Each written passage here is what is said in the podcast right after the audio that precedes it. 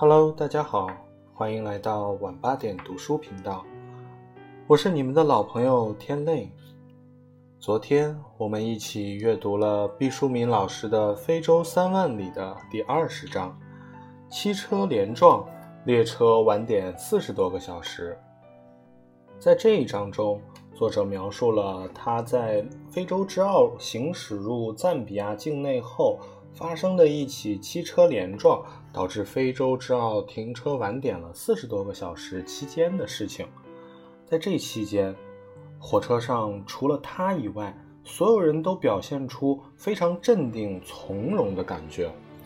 为什么世界上有人可以如此泰然？为什么我们就做不到这份兵来将挡、水来土掩的自在呢？在这里，作者做出了以下的一些阐释。这是由于我们的一个大环境所造成的。第一，我们人太多了，人多机会就少，每个人都变得神经兮兮，一步赶不上，步步赶不上。只有在第一时间识别出机遇和风险，才能最大限度地保障自己的安全与发展。第二，是我们的变化太快了，在一个飞速运转的年代，一切都充满了变数，让人目不暇接。我们把人家上百年甚至几百年的事儿，都炖在一块儿堆完成，滋生火急火燎、暴跳如雷的脾气。三是，我们尚没有能力从容。其实中国人原本是有从容的传统的，只是已经不从容了很多年，受侵略、受苦难、吃糠咽菜、流量奔突，丧失了从容的传统，贫苦。就扼杀了我们的从容，饥寒交迫，吃了上顿没下顿，因此从容在我们这里可能就变成了一种奢侈。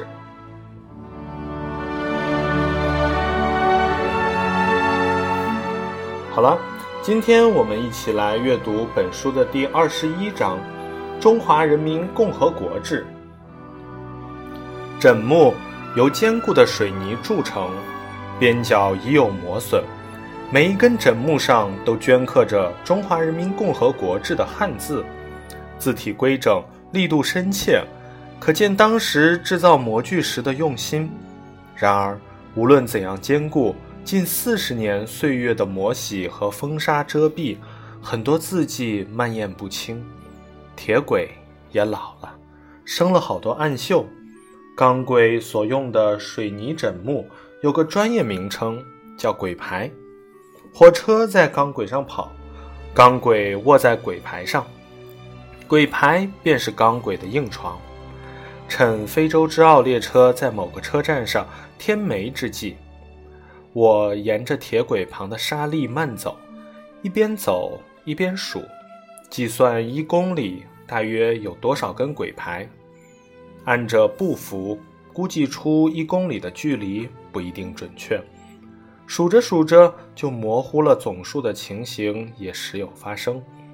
我的方法是每数过一百鬼牌，就往衣兜里放一块小石子儿，搞得衣兜像藏着沉甸甸的暗器。把这两个不大准确的数目相除，我的计算成果是每公里坦赞铁路上有。一千六百多根水泥轨牌，后来特地查了资料，说是根据战线的不同，轨牌的数目大致在每公里一千五百二十根到一千七百六十根之间。我有点沾沾自喜，因漏就简得出的数据还大体靠谱。那么我就取个整数，坦赞铁路上每公里约有一千六百根轨牌。火车开了。我伏在行驶非洲之奥舱室小桌上，继续完成一道乘法，用一千六百根乘以一千八百六十点五，所得之数为二百九十七万六千八百根。为什么要这样计算？一千六的由来你是知道的，每公里的枕木数，那么一千八百六十点五就是坦赞铁路的总长公里数。计算的结果是，坦赞铁路上共铺设了三百万根枕轨，当然，实际数目一定大大超过了三百万根。很多地方是双轨，每个站点都有轨道交叉的支线，大站还有机务段和车辆段、导发线、吊车线、牵出线和驼峰等设备，也都铺有轨牌。支线加起来肯定不是一个小数字。整个坦赞铁路共有九十三个车站。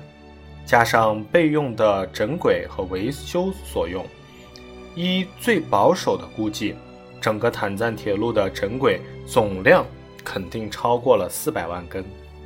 自打非洲之奥行驶在坦赞铁路之上，但凡有光亮的时刻，我都目不转睛地盯视着窗外。从朦胧黎明到模糊月色，我像进入精神病人的木僵状态。重复着向窗外看的机械动作，除了睡眠，无止无息。看绵延山川，看江河湖泊，看非洲人的草棚，看无边荒野和寂寥植物。非洲之奥一路沿着非洲大陆的东北方向，一个个地名扑面闪过，又踉跄退去。塞伦杰、姆皮卡、卡萨马、通杜马、姆贝亚。姆林巴、伊法卡拉、基达图、卢秒早餐后到观光车厢或咖啡厅与人聊天，傍进中午时回来说：“你连坐着的姿势都一点不变，目光也不聚焦，呆呆凝视窗外。你是要在坦赞铁路沿线上完成一个特殊的修行吗？”“嗯，这不是修行。”只是属于我们那个时代的一个遥远的怀念。我说，上个世纪六十年代，中国在自己尚且一穷二白的情况下，为坦桑尼亚、赞比亚修建了我们脚下这条铿锵作响的铁路，共计花费了一点五亿英镑，死了六十六个人，动用了当时中国所有外汇储备的三分之一。这条铁路，即使以今天的眼光看来，也是艰辛异常的。它穿越非洲腹地高耸的山脉、深邃的峡谷、湍急的河流、茂密的热带雨林，许多地区荒无人烟，野兽群居出没。逢山开路，遇水架桥，工程极为浩大，一共修筑了三百二十座桥梁。开掘了二十二条隧道，兴建了近百个车站。如今的坦赞铁路凋零破败，许多地段岌岌可危。我们在坦赞线上没有遇到过一列对面开来的列车，也没有看到过一个车站上的工人在维修道路。许多地方铁路上方的树木铺天遮日。幸好铁轨两侧有刚刚被砍刀砍过的痕迹，劈出一道狭小缝隙，将将可容非洲之傲的车头缓慢通过。列车长说：“因为非洲之傲每两年一次要完成这趟跨越非洲的标志性旅行，公司提前和当地铁路部门专门打了招呼，进行道路疏通。”当地铁路人员才来清理了阻拦道路的朽木。若是平常日子，荒草闭锁了铁轨。在非洲之奥上，常常听到说这趟旅行是亏本运行。罗斯先生要用非洲之奥其他线路的收益补贴这次旅行。我私下里想，每个乘客的车票近三万美元，全车五十多位乘客。光车票的收入就是一百五十万美元，合人民币要上千万元了。这算是这帮乘客再奢侈，十几天的花费也够用了。就算不能赚钱，也不至于赔呀。走上坦赞线才明白，在一条基本废弃的铁路上行车，各方面的打点和疏通绝非小数。随着在非洲的日子渐长，我知道在这里万事都要用钱开道。你可以花了钱没有结果，但不花钱就一定无效。车轮滚滚向前，心灵的目光却不自由地往后逡巡。这条有着四百万根整排的一字长蛇阵从何而来？坦赞铁路一头是坦桑尼亚的达累斯萨拉姆，一头是赞比亚的卡皮里姆波。后者是赞比亚中北部城镇，人口只有一万多，却是铁路枢纽。先把几个地名搞清楚：坦桑尼亚原本叫德属东非，第一次世界大战后被移交给英国，作为国际联盟托管地。后来。改叫坦格尼卡。当时有人提出修建一条从北罗德西亚，就是后来的赞比亚，直抵坦格尼卡的铁路设想。不料正赶上二十世纪三十年代的全球经济大萧条，这个计划就被束之高阁了。第二次世界大战之后，人们重新燃起了兴建铁路的兴趣。一九四九年四月，有人干脆画出了从达累斯萨拉姆到卡皮里姆波西的铁路图，登在杂志上。这张草图和后来中国方面援建的铁路路线相差不远，不过也有不同的声音。一九五二年，有研究报告认为，当地发展水平低下。赞比亚现有的通过莫桑比克和安哥拉的铁路已经可以满足铜的出口需求。倘若真要修一条坦赞铁路，投资方将无利可图。一九六四年，坦桑尼亚和赞比亚宣告独立。他们不但政治上要独立，也迫切需要经济上的独立。赞比亚是一个内陆国家。它南面的罗德西亚当时处于白人政权统治之下，东边的莫桑比克和西边的安哥拉是在葡萄牙的殖民统治下。作为当时世界上的第三大铜矿产地，因为没有出海口而使得铜矿贸易受限。赞比亚当时急切地需要一条打通坦桑尼亚出海口的交通命脉。于是，坦赞政府曾一起向世界银行提出申请，希望援建坦赞铁路。世界银行经过可行性分析，认为该线路并不经济，不如建一条公路比较划算，以此婉拒了坦赞方面。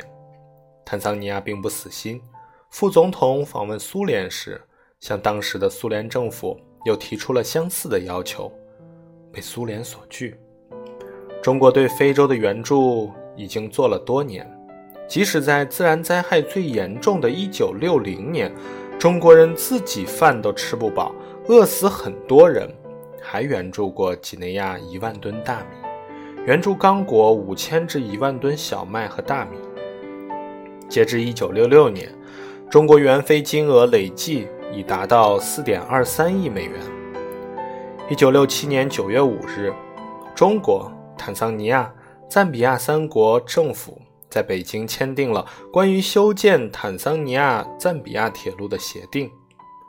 协定规定，中国提供无息的、不附带任何条件的贷款九点八八亿元人民币，并派专家对这条铁路进行修建、管理、维修、培训技术人员，提供三十年无息贷款。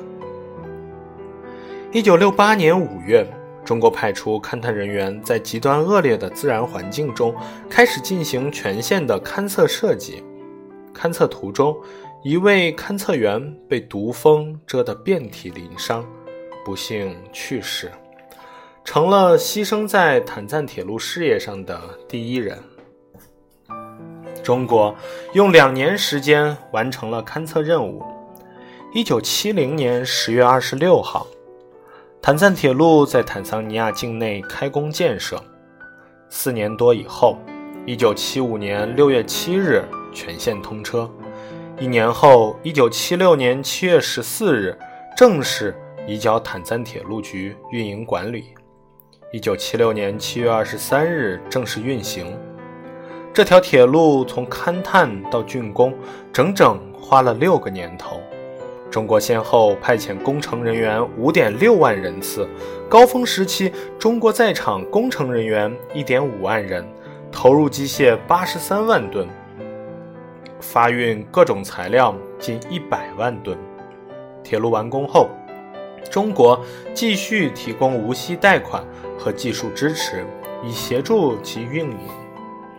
坦赞铁路建成后，成为赞比亚出口铜的运输路线，沿线也建立起不少市镇。坦赞铁路也是该地区的主要经济管道。但是，二十一世纪初开始，它受到了公路运输、横贯卡普里维公路以及到纳米比亚的沃尔维斯湾走廊的竞争，重要性下降。赞比亚同南非的经济在南非结束种族隔离后变得十分紧密，铜矿改为从南非出口，既快又经济。坦赞铁路基本失去了使用价值。近四十年过去了，坐在非洲之澳上，从五扇大窗户看过去，崇山峻岭，旷野原始，当年的荒凉并无大的改变。特别是穿越东非大峡谷的断裂之处，坦赞铁路桥梁林立。那些桥梁架设在深沟大壑之上，俯身望下，头晕目眩，真是无法想象，在四十年前的困窘中，施工者曾面对怎样的艰难。周恩来一再指示要加强机械施工，可那时的中国太落后。哪有那么多机械万里迢迢运到非洲？就算乘风破浪到了港口，从港口到深山老林，又如何运输？大部分时间，坦赞铁路的建设多以人海战术硬拼。现在完全看不到当年施工者的痕迹了，没有遗址，没有机械，没有建设者的任何蛛丝马迹可寻。这条穿行在旷野和崇山峻岭之间的铁路，好似从天上降落下来的。最苍茫的景致，常常引发最深邃的回忆。上个世纪七十年代，我还是记忆力优良的年龄，记得中国那时有多么穷，人民的生活有多么苦。我在西藏阿里当兵，每个月的津贴只有六块钱，因为是女娃。每个月的生理期需要额外用卫生纸，女兵会增发七角五分钱的卫生费，已是莫大的福利了。随着军龄的增长，士兵的津贴费也会有相应的增加。每多当一年兵，津贴涨一块钱。这就是说，如果你当兵到了第四个年头，每个月就可以拿到十块钱了。每年有一个月的时间，卫生科的手术室会大忙。即将退役的老兵排着队做手术，请求割掉他们的阑尾。阑尾对于人的作用至今没有研究清楚，疑似是个退化器官。如果有炎症，把它割掉，不会对身体造成明显的伤害。但那些要求手术的士兵，阑尾并没有炎症。他们急急忙忙把一条正常的阑尾驱逐出体内，然后带着腹肌上的一道疤痕返回故乡。我实在想不明白为什么虐待自己的身体呢？就算这个手术相对比较安全，毕竟是在海拔四千米高山上对完好的腹部白刀子进红刀子出，为什么要这样和自己过不去呢？外科主刀的老医生对我说：“你是城里人，他们是乡下人，考虑问题的角度是不同的。”我不服气道：“城里人的阑尾和乡下人的阑尾在解剖学上有不同吗？”没有任何一本医学书上这样写过。外科医生以“大人不见小人怪”的宽容笑笑说：“阑尾的确是一样的，但如果它发炎了。”受到的待遇是不同的。我不懂，问他阑尾炎还有高低贵贱了。老医生说：“你在部队里，如果阑尾发炎，部队医院给你做了手术，不但分文不取，你还能吃上面条做的病号饭。如果复原后成了一个老百姓，是城里人，就会有工作。那样的话，你的阑尾炎发炎了。”还是能得到免费的手术。就算没有免费的病号饭吃，也不会有太大的损失。回到农村的复员兵就不一样了，他们家乡缺少医药，如果阑尾发炎，就要自费到医院看病，一个手术做下来上百块钱，那算是平价。所以他们未雨绸缪，趁着还当兵，蜂拥而至，要求开肠破肚将阑尾割掉，为将来省下一笔钱。不是吹牛，这几年我割下的阑尾，都收集起来，能够装满一辆卡车。我大吃一惊，说没有那么多吧？一辆大卡车怎么也要载重两吨？一条阑尾有多重呢？最多两百克吧。两吨，就是说你已经割下了一万人的阑尾。咱们部队所在的人都在你的刀下割过阑尾。也没有那么多呀，除非一个人有三条阑尾。我是个脑筋死板的、招人讨厌的女兵，被我这样一算，久经历练的外科医生有点不好意思了，说：“反正很多很多阑尾就是了，这是个形容词，就像李白的‘白发三千尺’。割了阑尾还有一个好处，你肯定不知道，他故意卖关子。”想转移我的注意力，以掩饰刚才吹的牛。我是个很容易上当受骗的人，果真忘了纠缠阑尾的数量，忙问：割了阑尾，除了给自己留下一道难看的刀疤之外，能有什么好处呢？外科老医生说：毕竟是身体的一个脏器被割除了，在复原时身体残废贫瘠，可以拿到补助。很大的一笔钱，我很好奇，一个阑尾值多少钱？老医生说，少则八十，多则两百块人民币，根据手术恢复的程度不一样计算。我体恤战士们，基本上都给开到两百元。天哪，两百克的阑尾值两百元，一克一元啊！因割阑尾产生的残疾费，抵得上我一年半的津贴了。在那一刻，我暗下决心，就算我以后能当上享受公费医疗的人，也要义无反顾地在部队把阑尾割掉，换点真金白银，用来买书和零食。我在庄严的坦赞铁路上浮想联翩，居然想到如此荒诞的事。读者诸君一定不耐烦了，但我祈请编辑。不要把我这一段貌似梦呓般的意识流删掉，因为这的确是我在坦赞铁路上的所思所想。旅游就是这么奇怪，如果没有特殊的导线，一些记忆就永远沉睡在黑匣子中，再也不会浮见天日。旅游为我们提供了极为独特的氛围，让记忆木乃伊般的站起来，逐渐充盈水汽。恍若再生。如果说我刚才的这一段联想还属于个人的胡言乱语，但军队的供应匮乏是显而易见的。西藏阿里军分区因为在酷寒的冬季没有取暖的煤，曾破坏过藏北高原极为脆弱的生态。那时从平原煤矿向西藏驻军营地运煤。一斤煤的运费折合一块钱，国家有煤，但拿不出足量的运费。军区责令务守雪线之上的我们，自行解决冬季取暖心火。为了抗拒零下四十摄氏度的严寒不被冻死，为了在国境线燃起烽烟的时刻能够殊死抵挡，我们把阿里仅存的红柳都用炸药崩出来引火取暖。那种杀鸡取暖般的索取，让藏北的生态再也不能完全恢复了。那些倔强的红柳已经长了成百上千年，现在的人再也不会耐心地等待一丛植物存活那么久了。旅行本身就是不断的碰撞记忆的过程，没有回忆的旅程不能算作优质的旅行。以我的切身体验。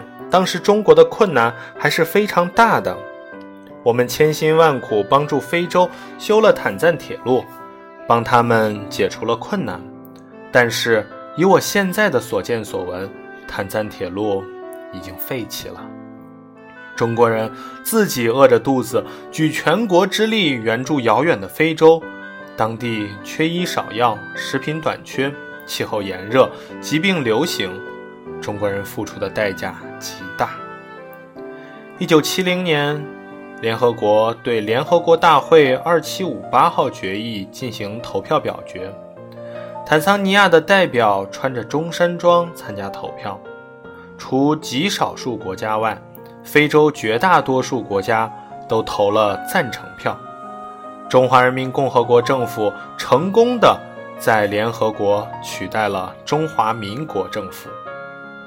坦赞铁路建成后，尼雷尔高度评价说：“中国援建坦赞铁路是对非洲人民的伟大贡献。历史上，外国人在非洲修建铁路都是为了掠夺非洲的财富。”而中国人相反，是为了帮助我们发展民族经济。卡翁达总统赞扬道：“患难知真友。当我们面临最困难的时刻，是中国援助了我们。在发展中国家和非洲引起了很大的反响。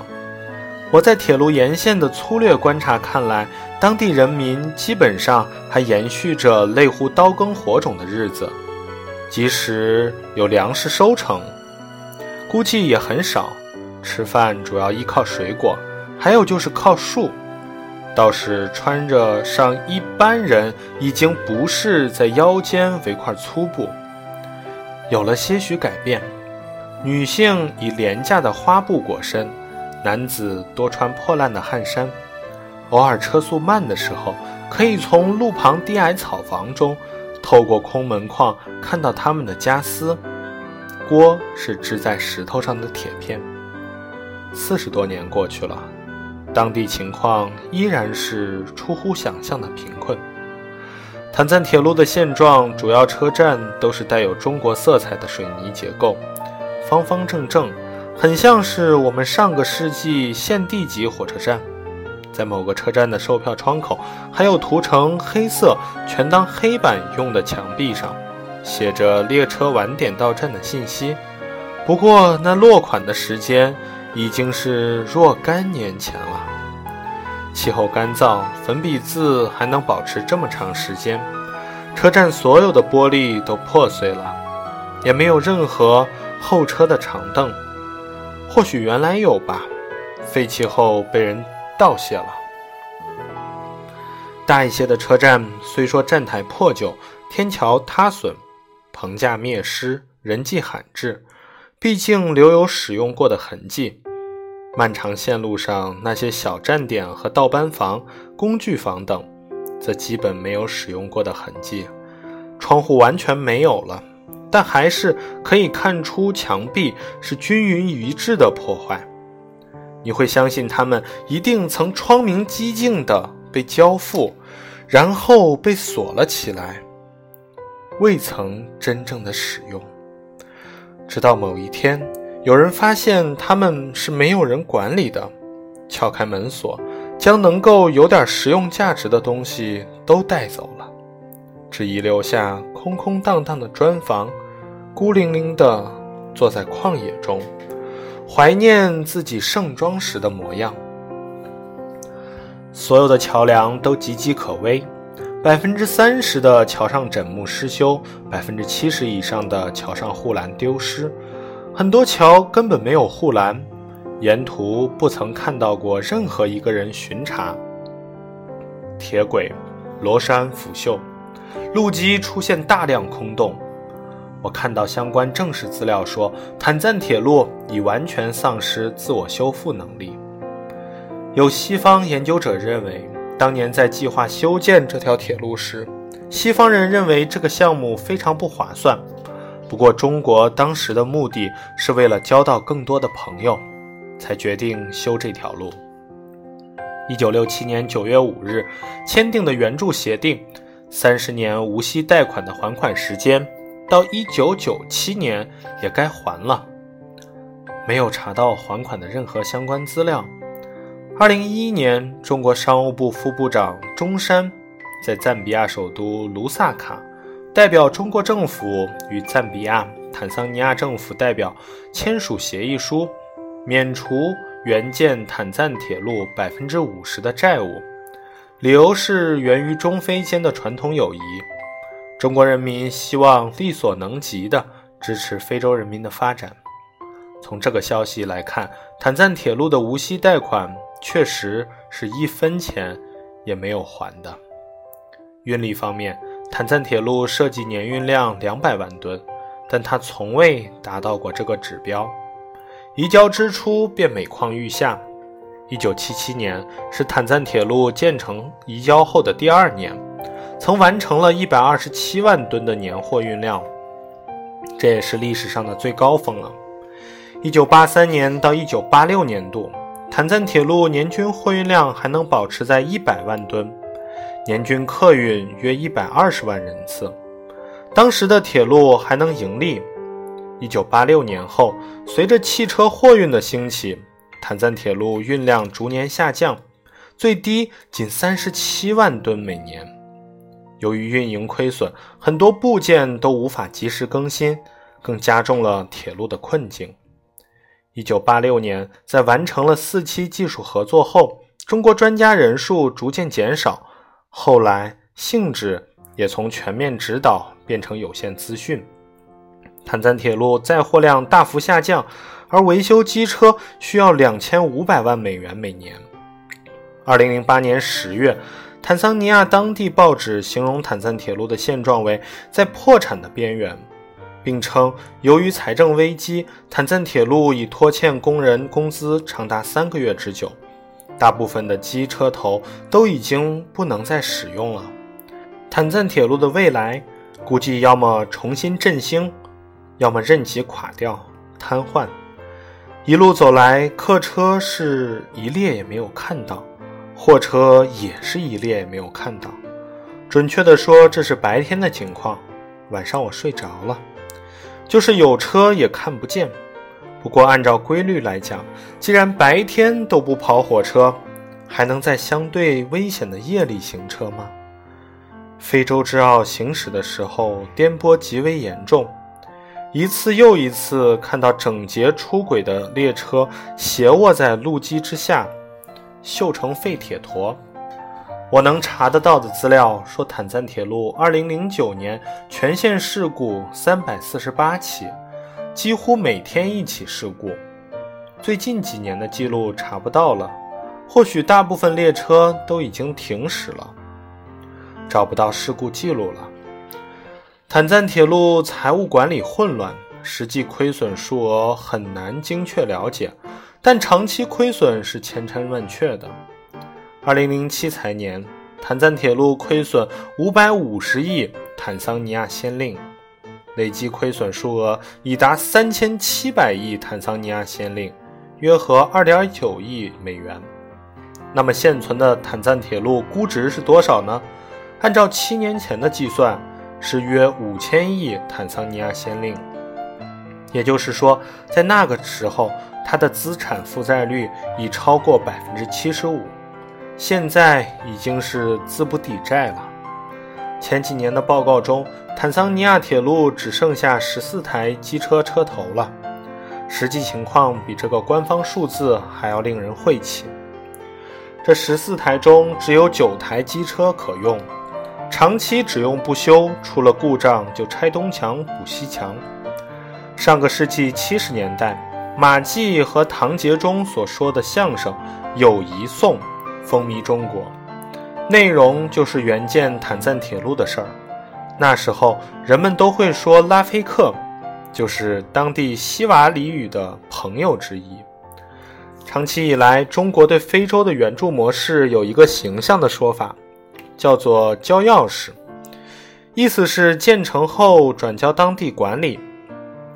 坦赞铁路用的就是这个方法，可是一个庞大的系统工程，不是一所小房子。主人拿了钥匙之后会怎么样呢？如果生活在深山老林中，茹毛饮血，你交了钥匙，他根本不会使用抽水马桶和煤气开关，怎么办？房子不住就坏掉了，铁路不跑车，很快就锈迹斑斑。坦赞铁路上有些倒班房，呈现破败的崭新之态。房子破旧不堪，但你仍能看出它从未有人使用过。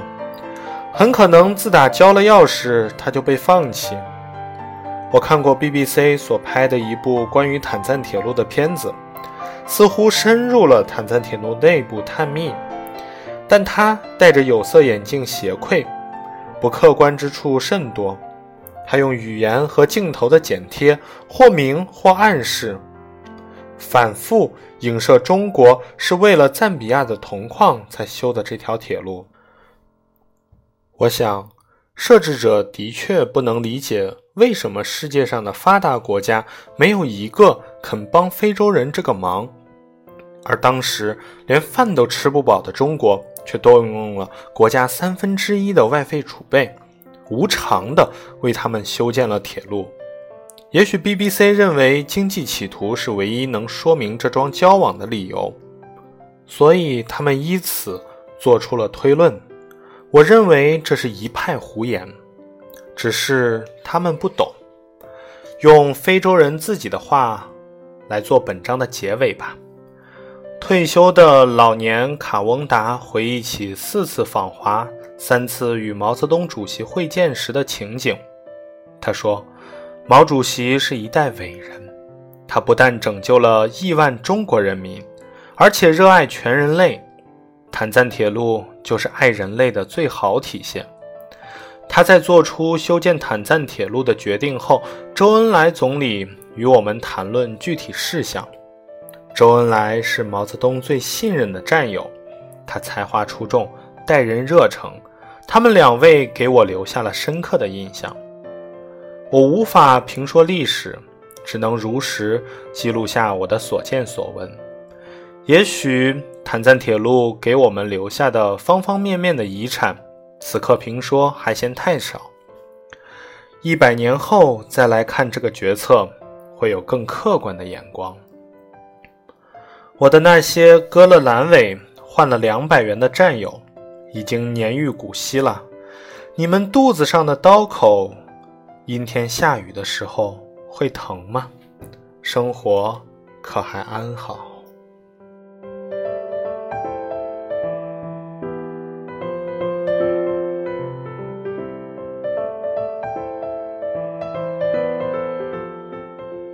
好了，今天的阅读就到这里了。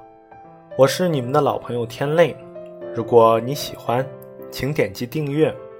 明天晚上八点，我们不见不散。